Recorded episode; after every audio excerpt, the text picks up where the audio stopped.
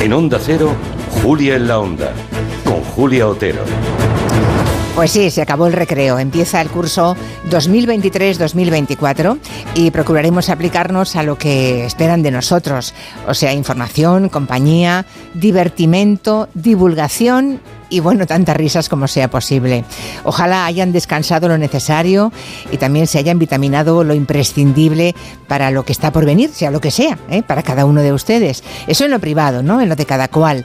En la cosa pública, pues hace años que agosto ya no es lo que era. Aquel remanso de aburrimiento informativo, lleno de serpientes de verano sin ningún interés. Que se lo pregunten a Rubiales, ¿eh?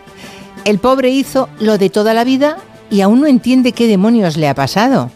La noticia en todo caso no fue lo que hizo él. La noticia es la reacción social que ha provocado. Ha tenido la mala suerte de la ecuación tiempo-espacio. Tiempo porque estamos en el 2023 y espacio porque es que lo hizo en público, sin ningún rubor. Y sobre un grupo de campeonas hartas de tragar sapos y babas ajenas. Pero Rubiales no está solo, ¿eh? Hay Rubiales en todas partes y en todos los negociados, incluido el nuestro. Pero este aquí que lo que venimos aceptando las mujeres por costumbre, desde la noche de los tiempos, este grupo de campeonas lo ha convertido en un se acabó. Buena noticia. Las viejas luchadoras sí que tienen relevo.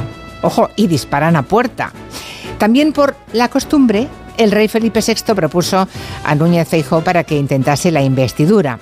La razón de la costumbre es cualquier cosa menos convincente, ¿verdad? Pero bueno, ahí está. El día 26 y 27 de septiembre asistiremos a una derrota anunciada, bueno, salvo alguna sorpresa que esté cociéndose sin que nadie haya visto el humo. Y a propósito de humos que se bajan, el presidente murciano en funciones, López Miras, será investido esta misma semana una vez que ha cogido el caminito de la señora Guardiola en Extremadura, o sea, obedecer, encajar y compartir gobierno con Vox.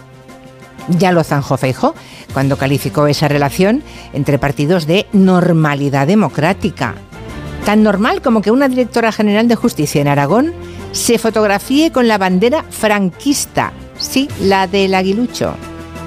Ay, si la bordeta levantase la cabeza. ¿Se imaginan a dónde les volvería a enviar?